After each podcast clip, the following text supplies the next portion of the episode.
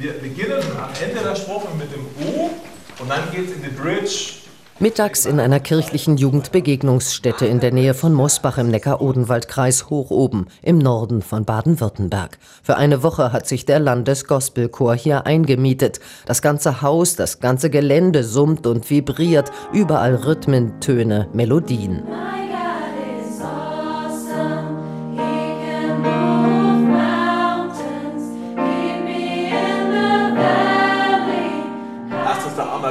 Ein paar Töne anzeigen, wir singen im Refrain. 30 Jahre alt ist der Landesgospelchor Gospelicious und seit vielen Jahren wird er geleitet von Jörg Sommer. Der ist über die eigene Kirchengemeinde und seine Liebe zur Musik zum Gospel gekommen. Die Besonderheit ist natürlich zum, zunächst mal die Verbindung von quasi religiöser Musik, der frohen Botschaft mit den Gospel Grooves und einfach der Lebendigkeit und der Improvisationsfreude und der Rhythmik und dem besonderen Sound natürlich auch des, des Chorklanges, die für mich die Sache sehr faszinierend machen.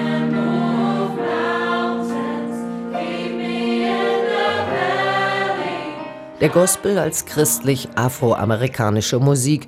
Der Begriff leitet sich aus dem englischen Good Spell ab, die frohe Botschaft, das Evangelium. Wir sind jetzt ja kein kirchlicher Chor, sondern eben Chor vom Landesmusikrat. Die Sängerinnen und Sänger, die sollten sich natürlich mit den Inhalten identifizieren können, aber wir machen jetzt irgendwie keine Glaubensaufnahmeprüfung oder so. Also wir sind da relativ frei, aber es ist natürlich schon wichtig, dass die Sängerinnen und Sänger dann schon auch hinter dem stehen können, was, was sie auf der Bühne singen. Und ich denke, da haben wir einen ganz guten Ansatz.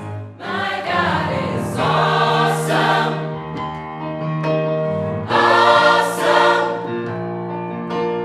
Der Landesgospelchor ist eigentlich ein Landesjugendgospelchor. Die Sängerinnen und Sänger aus allen Teilen Baden-Württembergs müssen mindestens 16 Jahre alt sein und den Chor mit 26 Jahren wieder verlassen.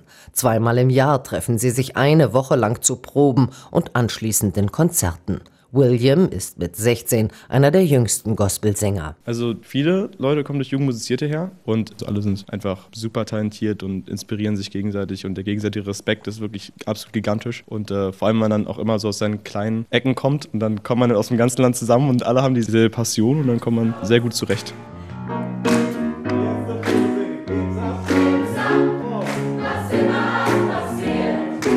William ist als Preisträger des bundesweiten Jugendmusiziert-Wettbewerbs im Fach Gesang beim Landesgospelchor gelandet andere müssen ihr Talent beim Vorsingen beweisen, wie Miri, die mit zwölf Jahren zu einem Konzert des Chores durfte und danach nur noch einen Wunsch hatte. Für mich war dann klar, ich war bei dem Konzert, habe das gehört und es hat mich von Anfang an so mitgerissen, dass ich wusste, ich will da unbedingt dabei sein.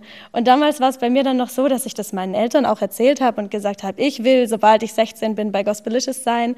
Und die noch so gesagt haben, ja, hm, ob du da gut genug dafür bist, wer weiß. Und dann habe ich halt immer weiter gesungen zu Hause und auch bei uns in der Kirche ein bisschen. Und dann, als ich 16 war, habe ich mich dann getraut, habe vorgesungen bei unserem Leiter, beim Jörg und habe es geschafft und bin seit da glücklich dabei.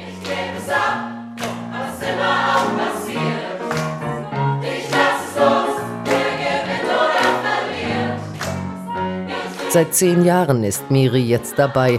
Demnächst wird die heute 26-Jährige den Chor verlassen müssen, Platz machen für neue, junge Sängerinnen und Sänger. Ja, sagt Miri, wenn die auch einen Bezug zum christlichen Glauben, zur Religion haben, dann kann das zumindest nicht schaden. Ich bin selber auch gläubig und ich denke, dass es sehr dabei hilft, die Botschaften der Songs auch nach außen zu transportieren. Also, dass es es erleichtert, den Sinn hinter den Liedern zu verstehen. Klar kann man auch ansonsten exzellenter Sänger bei uns sein, aber es geht ja auch um die Botschaft, die wir vermitteln wollen und um die Texte in den Stücken.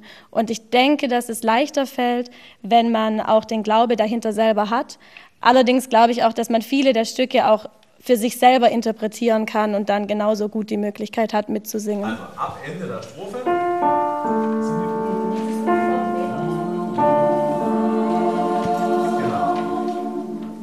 Junge weiße Menschen aus Deutschland singen die christlichen Lieder der Afroamerikaner, Lieder, die wie die Spirituals untrennbar verbunden sind mit der Geschichte der Afroamerikaner, auch mit der leidvollen Geschichte der Sklaverei. Kulturelle Aneignung? Ja, das ist tatsächlich ein Thema, das die, die letzten Jahre äh, immer wieder auch angesprochen wird. Wir versuchen so ein bisschen einen eigenen Weg zu finden. Also für uns sind natürlich die schwarzen Gospelchöre aus den Staaten natürlich äh, in gewisser Weise Vorbild, aber wir versuchen jetzt nicht, die in irgendeiner Art zu imitieren, nachzumachen, sondern wir versuchen unseren eigenen Weg zu gehen. Wir suchen uns natürlich Inspirationen, wie gesagt, aber wir schreiben auch eigene Songs. Wir haben auch deutsche Songs. Wir haben auch schon Sachen gesungen, die quasi zurückgehen auf unsere europäische Musikgeschichte, neu arrangiert. Und wir versuchen da einfach eben einen neuen Weg zu gehen, damit das nicht einfach ein Abklatsch ist. Und ich glaube, insofern ist die Befürchtung jetzt äh, der kulturellen Aneignung jetzt nicht gegeben.